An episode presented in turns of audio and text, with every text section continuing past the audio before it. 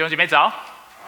呃，我们今天是要延续我们上周信息的主题。我们上周的信息主题叫做“敬虔的言语”。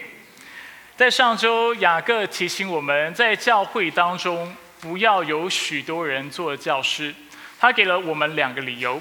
第一个理由是因为教师在神面前要接受更严厉的审判。因为作为教师的人，他在上帝的面前是特别蒙恩的，他领受的恩典是特别的，他有教导的恩赐，所以上帝必要使那个人在审判的日子那天要向他来交账。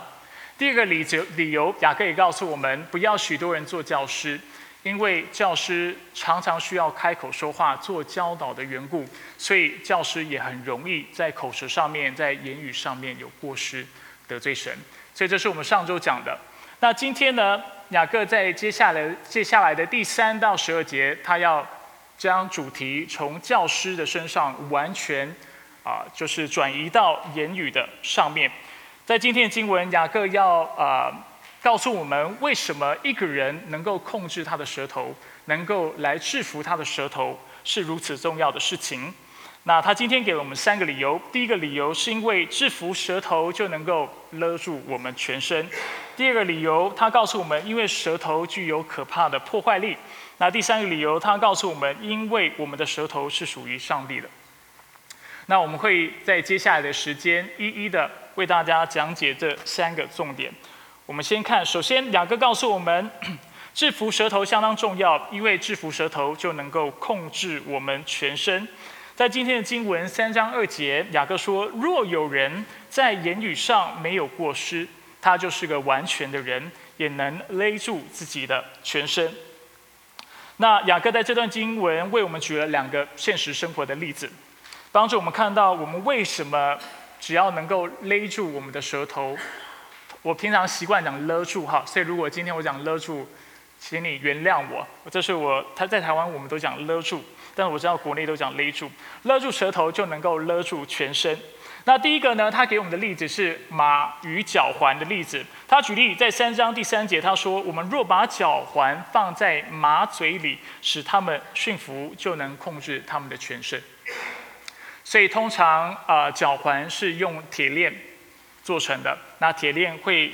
啊，连在缰绳上面，所以当骑马的人他记得拉紧或放松缰绳的时候，他就能够控制这个马的行动。所以这是这个类比的意思。他接下来就举了第二个例子，是讲到船只还有舵。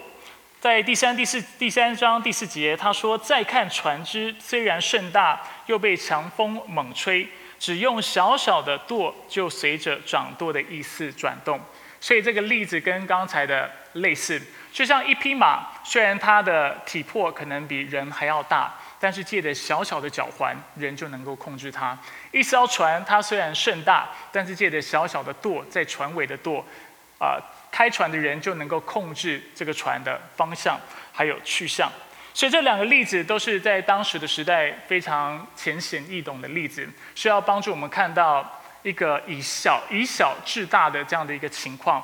小小的一个部位或小小的一个器官就能控制全人，或在比例原则上远比它还要大的物体。那雅各告诉我们，舌头和身体之间的关系也是这个样子。当我们能够控制我们的舌头的时候，我们就能够控制我们的全身。那当然，看了这两个范例，我们会有一个问题：你们会觉得说，啊，是的，王牧师，这两个范例都非常非常容易明白。啊，脚环马的脚环可以控制整匹马，这我懂，这我能够理解。一艘船它的舵能够控制整艘船，这我也能够想象。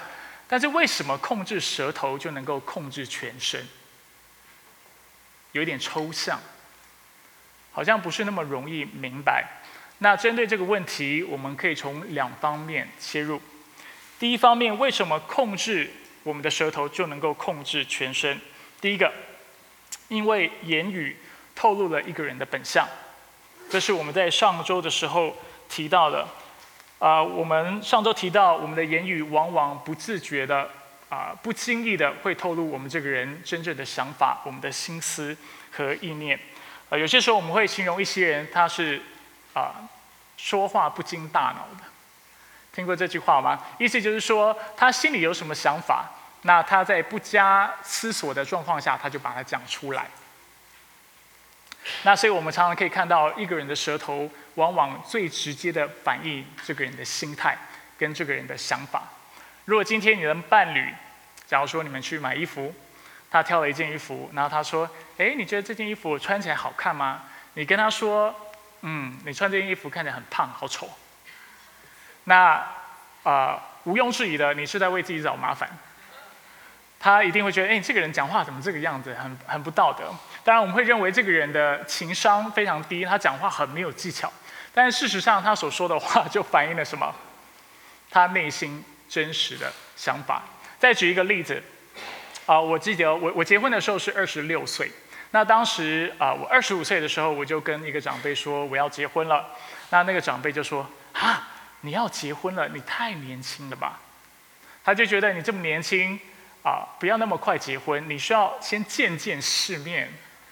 多看看，你再决定要不要结婚。那这是他给我第一个理由。第二个理由，他跟我说，而且你知道吗？你现在结婚的话，你以后应酬很麻烦的。那我过去我家是做生意的，他这么一说，我就明白他的意思。啊，但事实上对基督徒来讲，应酬的麻烦，不管你结不结婚，都是一样的。OK，那当时因为这个长辈，他其实在跟我分享的时候，他是语重心长的，他是很诚恳的。但是我们可以看出来，他说出的说出来的话就反映什么？他的内在价值，他的观念，他的想法。借着他的内心，借着他的言语，我们就知道他心里所想的是什么。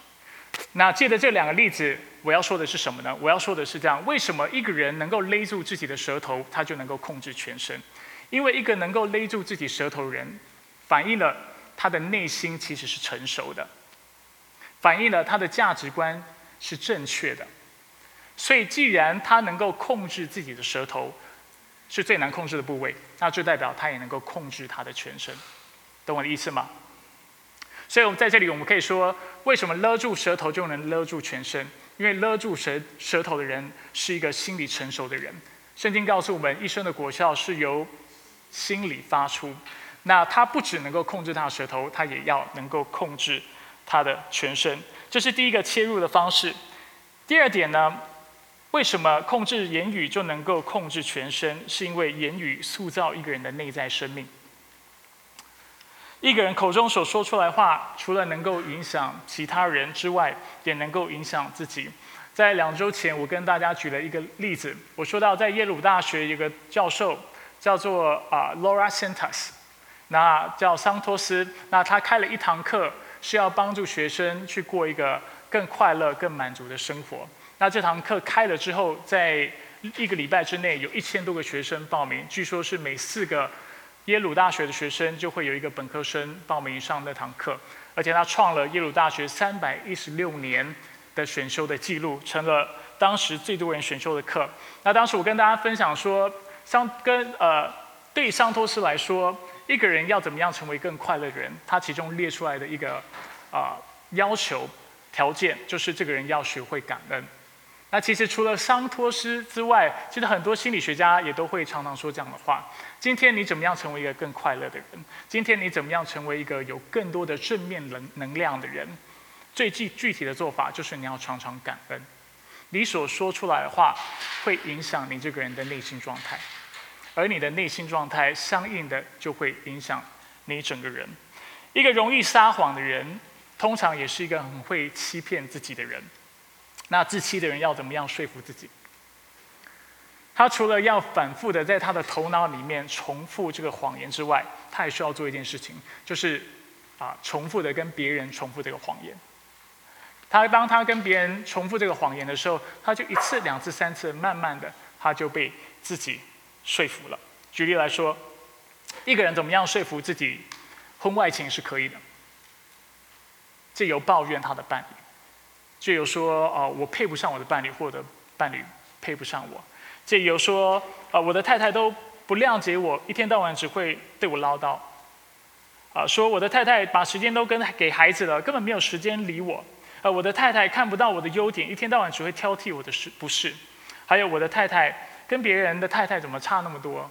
别人太太都做菜很好吃，然后又很温柔，我的太太却没有办法。那一开始你这么说的时候，你可能还没有被说服，但是你开始跟不同人重复的时候，一而再再而三重复这样的一个谎言的时候，诶，慢慢的、慢慢的，你就相信了这件事情，而且你从心里面认为你婚外情是有借口、是有理由，而且是合理的。一个人所说出来的话，会塑造他的内在，会塑造他的品格，而因而影响他这个人的行为跟他外表的样式。所以从这个例子，我们看到，或从这个切入点，我们看到，为什么当我们制服舌头的时候，我们就能够制服我们的全身？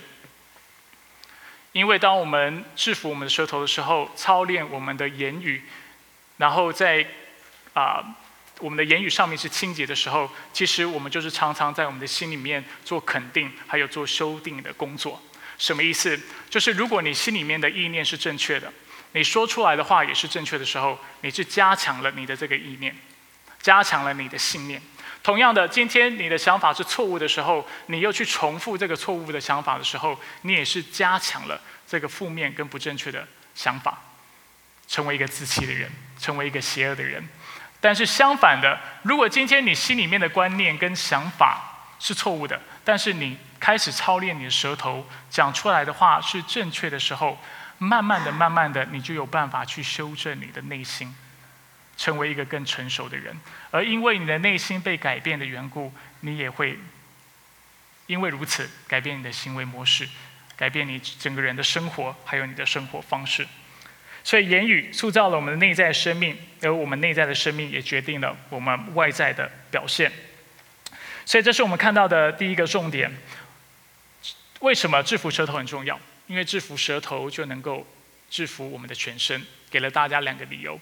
第一个理由让我们看到，能够制服舌头人很可能是他本身就是个成熟的人，所以他很自然的能够制服全身。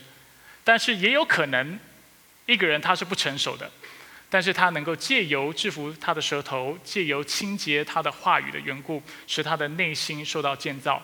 常常在这样的讲正确的言语的过程当中，他提醒自己，他修订自己，使自己成为一个更合更合上帝心意的人。阿门。这是第一个原因。第二个原因，为什么要勒住我们的舌头呢？因为舌头具有可怕的破坏力。经文告诉我们，同样，舌头是小肢体，却能够说大话。看呐，最小的火。能点燃最大的树林，舌头就是火。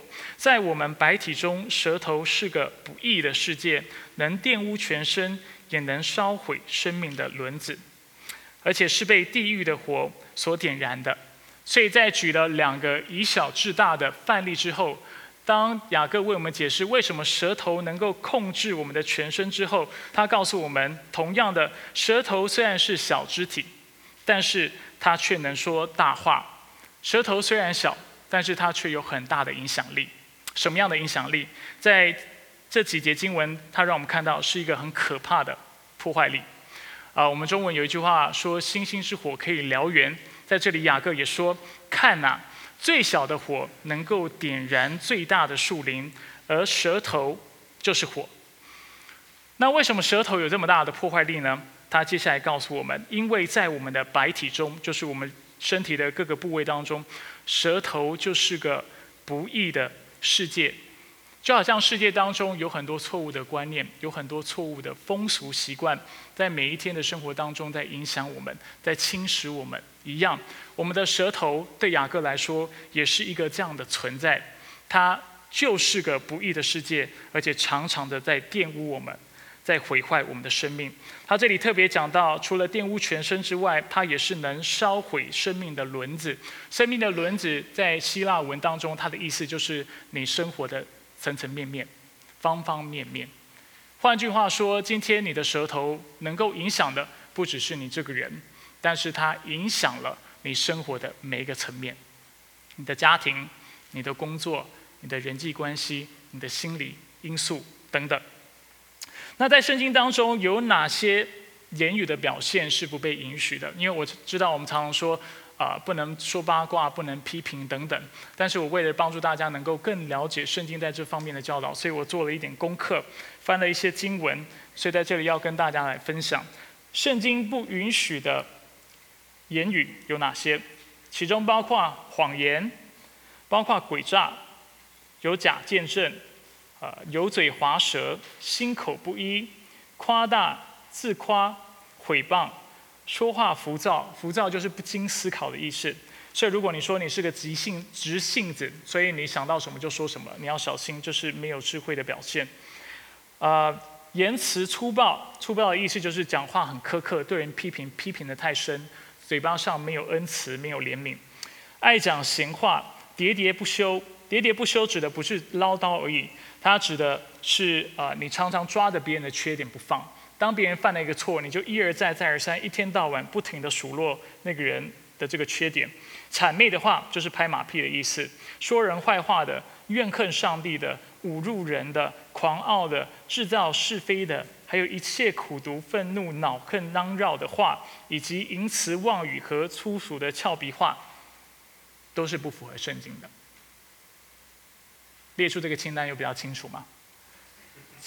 下次我们在说什么话不能说的时候，你可以把从你的手机调出这张这张投影片或这个照这个照片，你就知道哪些话是不符合上帝心意的。那这些言辞对雅各来说，就是所谓的不义的世界。当我们说出这些话的时候，我们不只玷污了自己，我们也玷污了听到我们这些话语的人。而且，就像我刚才说的，它会破坏我们的生活，我们生活当中的层层面面，包括我们的人际关系、我们的工作状态、我们的家庭和谐、我们教会侍奉的结果、我们身体的健康，甚至我们在世的寿命和我们永恒的生命。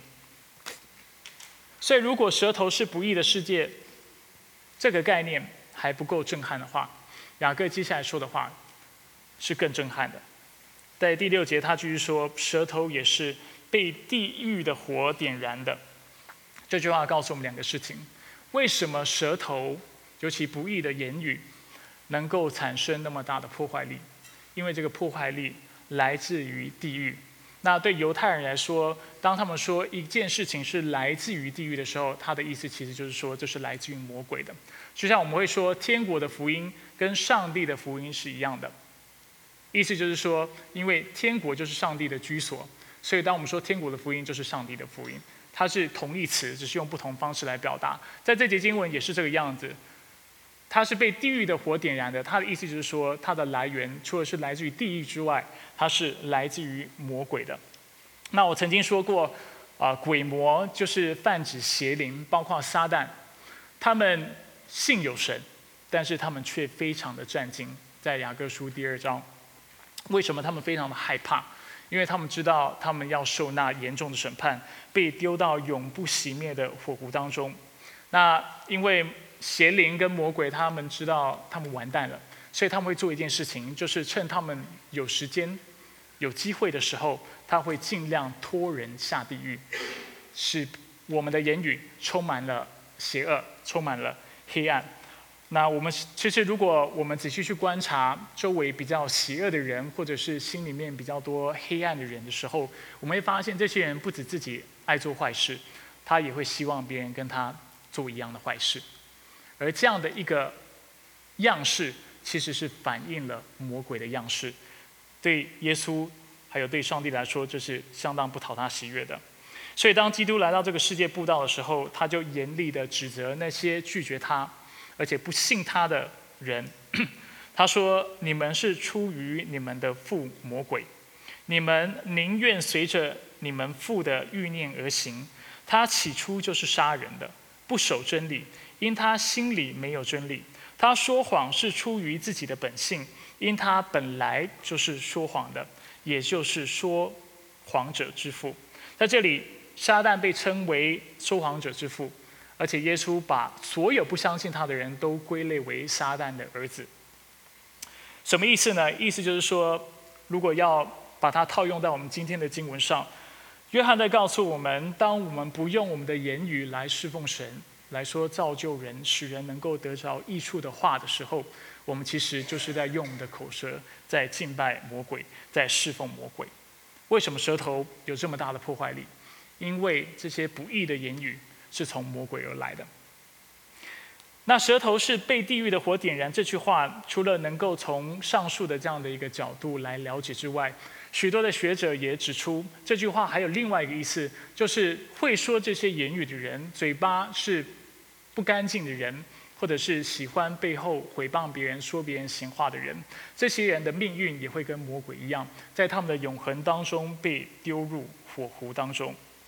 如果一个人在世上他有选择的时候，他可以选择讲造就人的话或批评人的话。他选择去讲批评人的话的时候，这代表他渴慕的不是上帝的圣洁，他渴慕的不是上帝的同在，但是他所喜欢的是不义，是黑暗。他喜欢的是侍奉魔鬼跟效法魔鬼的样式。而雅各借的这个经文就要提醒我们：如果你是一个喜欢批评人的人，或说人家闲话的人，或者在背后数落人的话，你要非常警醒。因为你的舌头是被地狱的火所点燃的。我自己在写我的奖状的时候，写到这个部分，我自己手都在发抖，你知道吗？就觉得主啊，谁能够做到言语上面是完全圣洁，然后不去犯错的呢？那等一下雅各会说到这方面的教导。但是我觉得这是雅各对我们很严厉的一个指责，我们要非常警醒。如果我们真的是基督徒的话，我们要小心我们嘴巴所说出来的话。是怎么样的话？舌头是被地狱的火点燃的。当你讲不义的言语、不清洁的话的时候，来源来自于魔鬼，而你最终的结局也会跟魔鬼一样。那我想雅各的读者读到这里，他们心里都会非常的沉重。但是雅各还没有说完。大家还记得在第二节，雅各说：“若有人在言语上没有过失，他就是完美的人，也能勒住自己的全身。”然而，他接着在第三啊第七节到第八节，他告诉我们：但是有人能够勒住自己的舌头吗？他说没有这样的人。在原文当中，他用了一个短语叫做 “udes anthropon”，意思就是说，在人类当中一个都没有。有没有人能够完全勒住自己的舌头？他说，在人类当中一个人都没有。三章七节到第八节，他说各类的走兽。飞禽、爬虫、水族本来都可以制服，也已经被人制服了，唯独舌头，没有人能够制服。当上上帝创造人的时候，他要我们这些按着他的形象所造的人，能够去啊代表他来管理这个世界，当中包括了所有的飞禽、走兽、动物、昆虫等等。那在那个时候，上帝也赐予我们一个能力，就是能够选择在言语上不去犯罪的能力。那我们都知道，在伊甸园发生了什么事情？最后人因为仇敌、因为魔鬼的试探，他堕落了。堕落之后呢，人是否还有管理万物的能力？还是有的。虽然我们在现在啊啊的世界当中，我们看到其实人类常常滥用资源。对不对？我们会造成环境污染，并且我们会滥杀动物等等，这是不合乎上帝心意的。所以，当圣经讲到要制服啊动物、制服昆虫的时候，他所说的不是这样去滥用我们的资源。我们要适当的保护这个世界，要管理这个世界。但是，就连在堕落之后，我们还是有能力能够制服所有的动物的。我们人还是能够从万物当中脱颖而出，成为这个世界当中的。领袖成为这个世界生物当中的佼佼者，来管理万物。但是有一件事情是我们没有办法做到的，就是不在言语上面犯罪的自由，不在言语上面不犯罪的能力。这个能力因为人的堕落之后就不再存在了。所以只要你是人，只要你能够说话，你一定都在言语上面曾经去伤害过别人，在背后说过闲话，而且在灵里不讨神喜悦。那为了帮助大家更了解犯罪和不去犯罪的自由，容许我简单的用一个神学家叫做奥古斯丁他的思想来帮助大家来理解这个话题很大，我们今天不可能花很多时间来了解，但简单的来帮助大家来看到奥古斯丁是怎么看待犯罪和不犯罪的自由的。对他来说，在人堕落之前，就是在人被魔鬼诱惑违背上帝的话语之前。奥古斯丁认为人是有犯罪和不犯罪的自由的。但是在堕落之后，人就失去了不犯罪的自由。而只有当人相信耶稣基督重生得救后，借着上帝的恩典，人才能够重新得到不去犯罪的自由。我常常跟弟兄姐妹讲，基督徒所说的自由是不去犯罪的自由。过去我们不能啊饶恕人，现在我们可以；过去我们不能不说别人闲话，但是今天我们可以。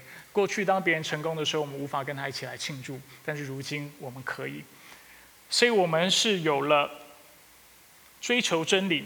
还有不去犯罪的自由。然而，我们虽然得到得到这个自由，啊，我们需要进入荣耀当中，就是与主见面、与基督见面的时候，我们才能够达到完全不去犯罪的境界。代表我们现在虽然我们是基督徒，上帝给我们新的本性、新的性情、新的生命，但是我们还是会去犯罪。那当然，或者我们也可以说，我们将不再有犯罪的自由。到时候，因为你爱上帝，因为你。爱他的圣洁的缘故，你爱到一个程度，你不会再去选择做那伤害人的事情，你不再会去做选择，去说那得罪上帝的事情。所以我要大家带着这个理解进入下一个重点：为什么制服舌头这么重要？雅各在第三个要点告诉我们：因为我们的舌头是属上帝的。或者用刚才的神学概念来说，就是我们今天在基督里，因为已经得到了新的生命的缘故。所以雅各在提醒我们，上帝已经将不去犯罪的性情和能力赐给了我们。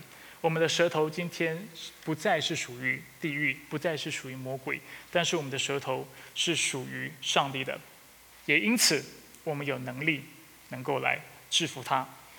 他在九章啊三章九到十二节告诉我们。赞美主却又咒主人的这种矛盾，在基督徒的生命是不应该存在的。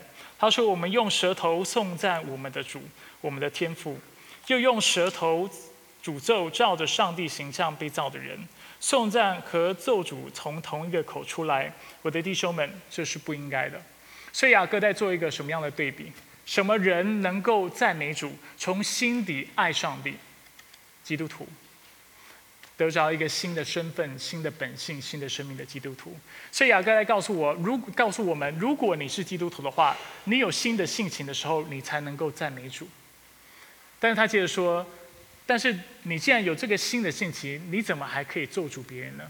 因为咒诅别人是属于不信主的人，或者是没有被上帝更新的人才会去做的事情，是我们旧的性情。所以雅各在做对比的就是，你今天。不可能是一个基督徒有新的性情，或者是不允许你有新的性情又有旧的性情，做这两件矛盾的事情，就是用舌头赞美我们的父，但是同时又用舌头咒主按照上帝的形象被造的人。那雅各一连问了三句反问句，帮助我们看到两者之间的矛盾。他先说：泉源能从一个出口发出甜苦两样的水吗？答案是不可能的。如果一个泉源所流出来的水是甜的，它所它就是啊，它的呃源头就是甜的，它就不会发出苦水来。同样的一个泉源，如果流出来它的水是苦的，那代表它的泉源就是苦的，它也无法流出甜水来。雅各继续说：“我的弟兄们，无花果树能够生橄榄吗？葡萄树能结无花果吗？”那很明显的，这两个反问句的答案也都是否定的。因此，雅各最后下了一个结论：咸水也不能流出甜水来。换句话说，如果我们今天是基督徒的话，我们的舌头是属于上帝的，他就不会用言语去伤害别人。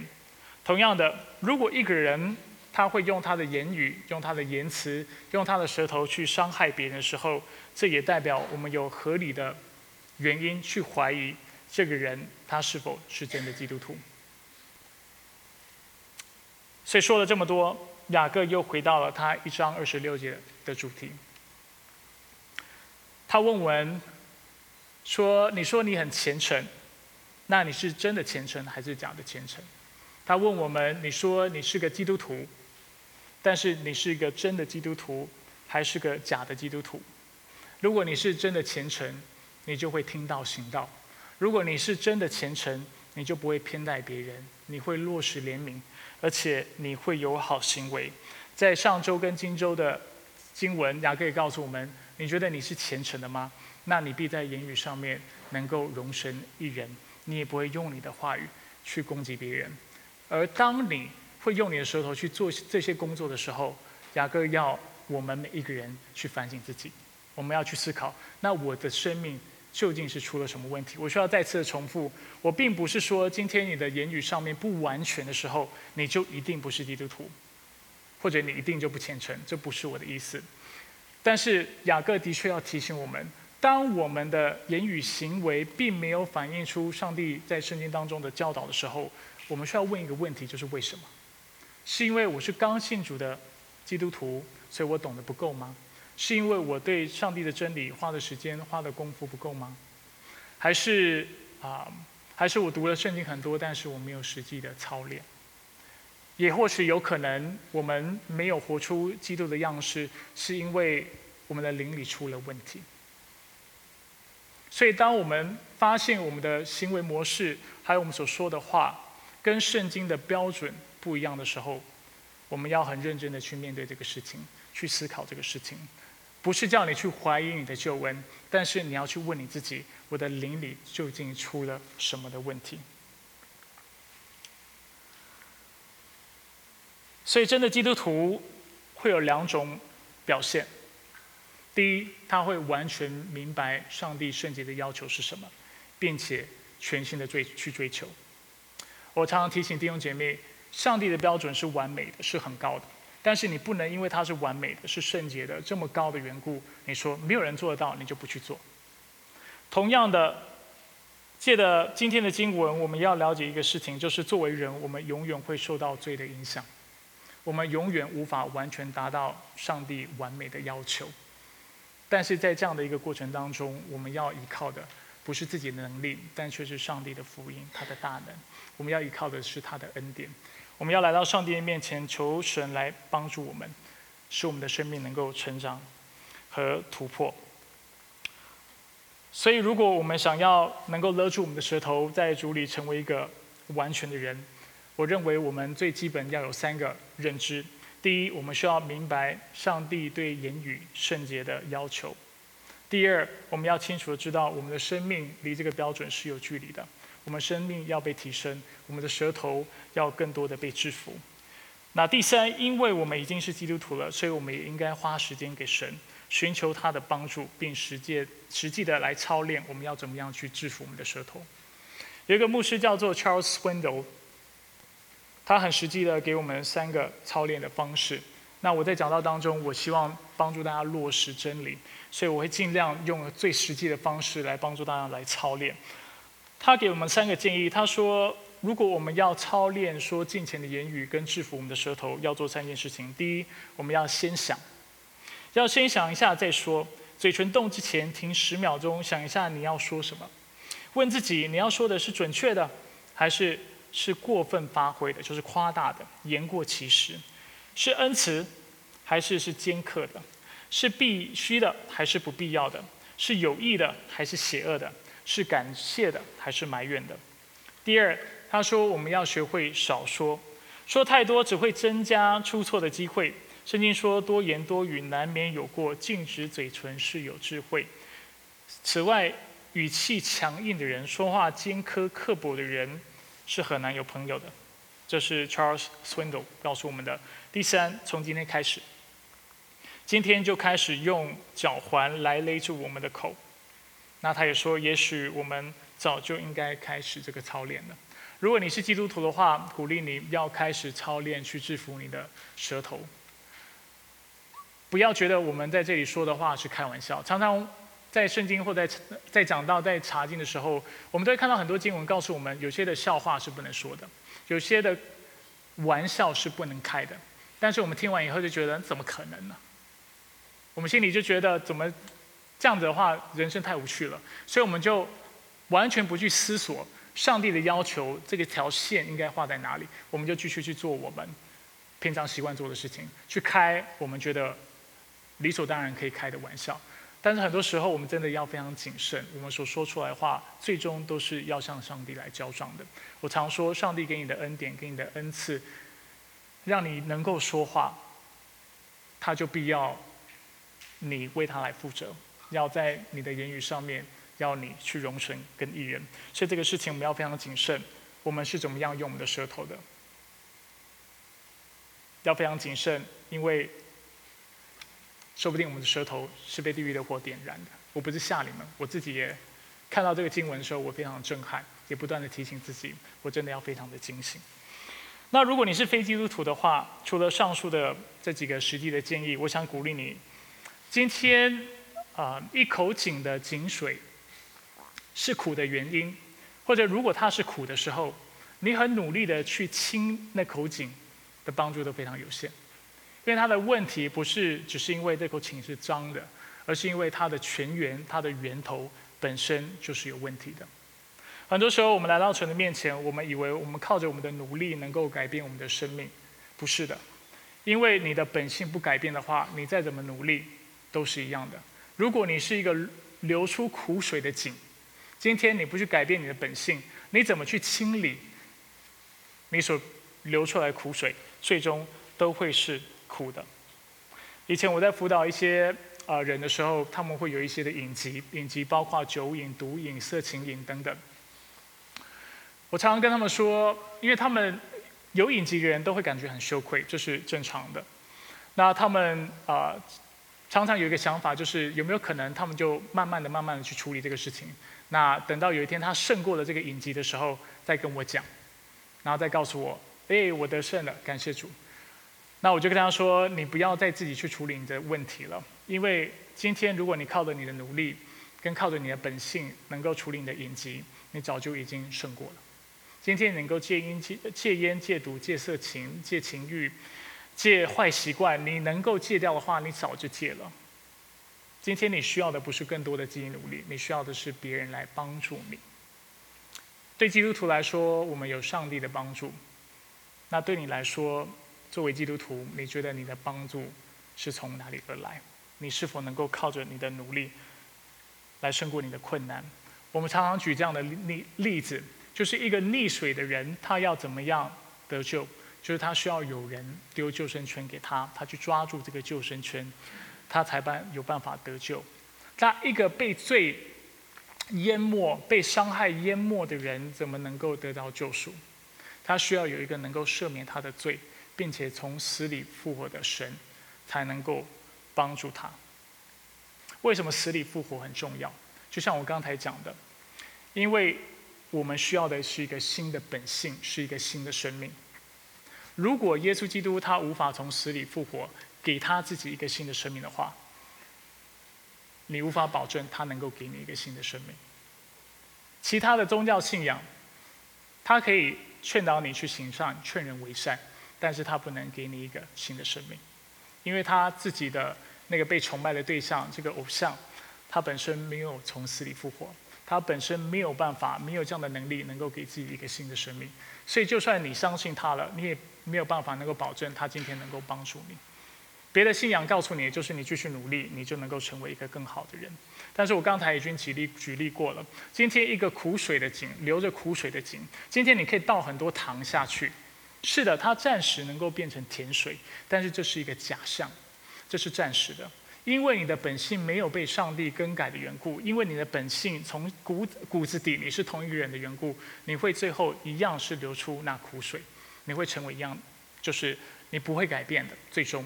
就像一只鸡，它不会因为它不同不停的拍动它的翅膀，它就能够飞翔一样。你就算把它带到屋顶，把它丢下去，它拍它的翅膀，它看起来像在飞行。它也许短暂的飞行，但最终它会落在地上，它就无法再飞起来。同样的，为什么我们基督徒常说你不要把基督教当成劝人为善的宗教？因为劝人为善的宗教无法永远的改变你。你需要的是一个全新的生命，你需要的是一个全新的性格跟全新的本性。只有在你的内心完全被更改的时候，你才能够改变你的生活习惯、你的行为模式，一生的果效由心发出。你的心不被改变，其他的改变都会是有限的、短暂的，甚至是突然的。所以，如果我们想要改变我们的一生，改变我们的人生，我们需要的不是只是努力而已。我们需要那个赐甜水的源头，我们需要有能够帮助我们使我们这只鸡变成一只老鹰，可以飞得起来。